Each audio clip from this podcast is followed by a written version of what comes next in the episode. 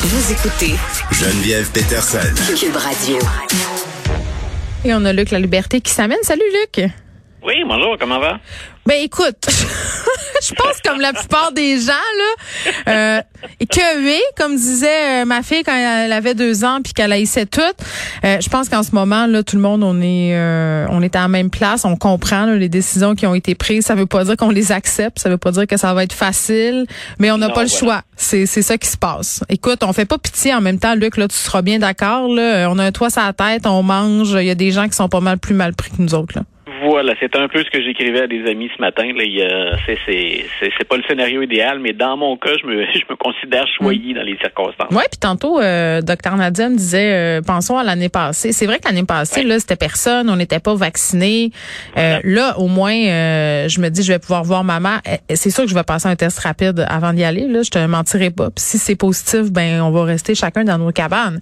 Mais au moins, on a un peu de possibilités. Moi, je trouve ça triste pour nos commerçants. Je trouve que pour nos commerçants, nos restaurateurs, c'est c'est vraiment là, c'est la fois de trop. Ce sont, ce sont les premiers à qui j'ai, j'ai pensé. Ceux qui sont au front, bien sûr, là, dans les hôpitaux ou qui sont là malheureusement Ouais. comme patients. Ceux, hein, sinon, ceux qui en auraient-tu bénéficié de ce petit slack-là pendant le temps des fêtes, là, 21 Voilà. mois euh, dans les CHSLD, dans les RPA, nos profs, nos éducatrices en garderie, les ambulanciers aussi, on les oublie ce monde-là. Là, c'est pas juste les médecins, les infirmières, Voilà. euh, les gens qui travaillent dans le transport en commun, ceux qui n'ont pas le luxe de travailler non plus à distance, là, les gens qui travaillent dans les épiceries, ça n'a jamais arrêté pour eux là de gérer ce risque-là, de gérer notre humeur aussi en passant là, le monde euh, qui se comprenne plus là euh, qui sont bêtes. Donc, tu sais, je- euh, moi, là, quand je pète une coche puis que je me dis que ça n'a pas de bon sens, là, puis que c'est vraiment trop, je pense à ce monde-là, puis je dis, hey, Peterson, là, hein, rasse-toi, là, prends ta petite camomille, là, puis reviens-en.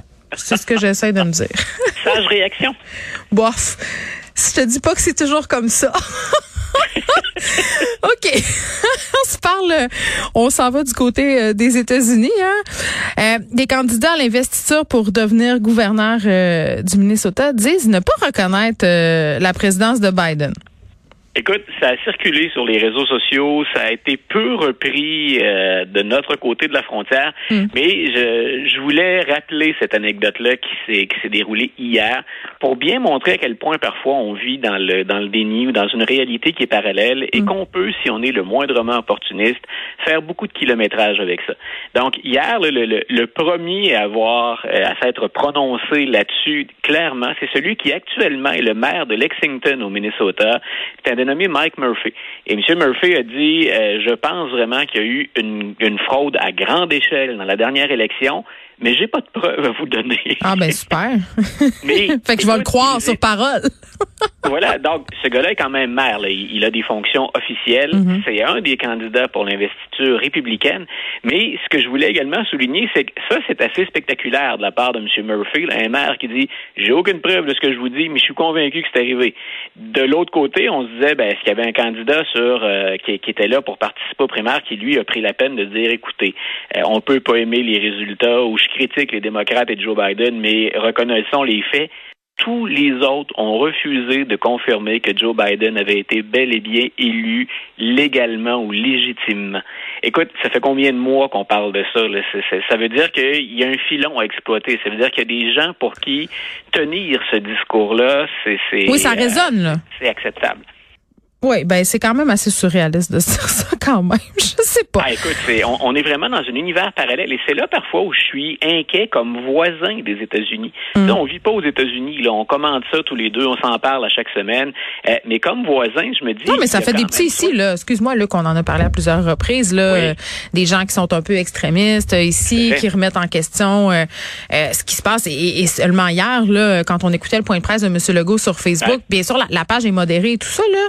Mais il y avait quand même une couple de commentaires, là. Beaucoup de personnes euh, qui remettaient en question la validité de tout ça, euh, que ce soit vrai, les Mais vaccins. vois, là, là où ça me rassure, Geneviève, c'est que je, je regarde ce qu'on a fait, les partis de l'opposition au Canada, les partis Ouais. de l'opposition au Québec.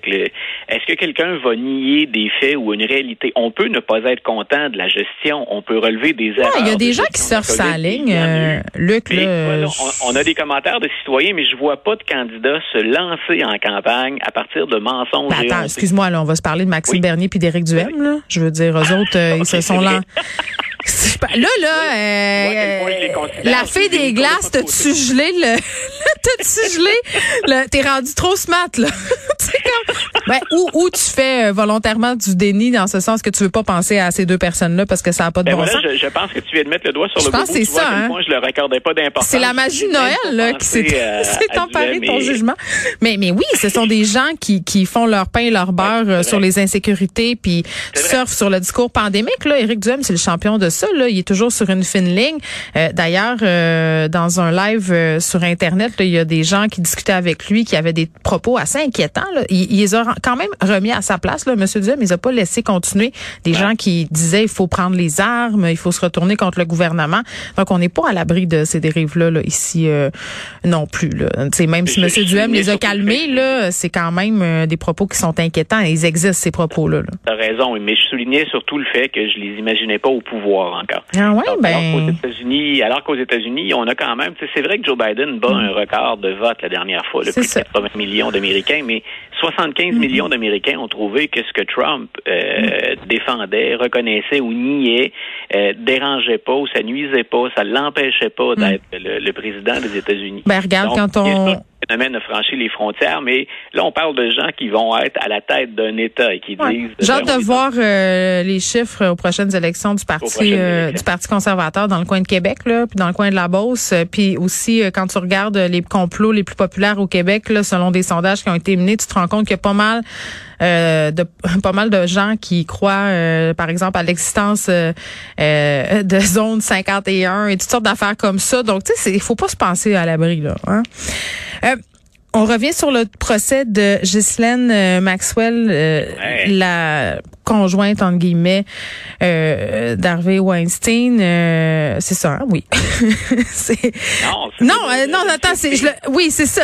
parce que je mélange les deux prédateurs sexuels. Excuse-moi, on est vendredi. Voilà, je le dire, c'est, c'est normal dans ce cas-ci que c'est ça. confondre. C'est pas associé à quelque chose de particulièrement oui, joli. On est vendredi, Luc. Donc ça, c'est la défense là qui s'exprime dans son procès.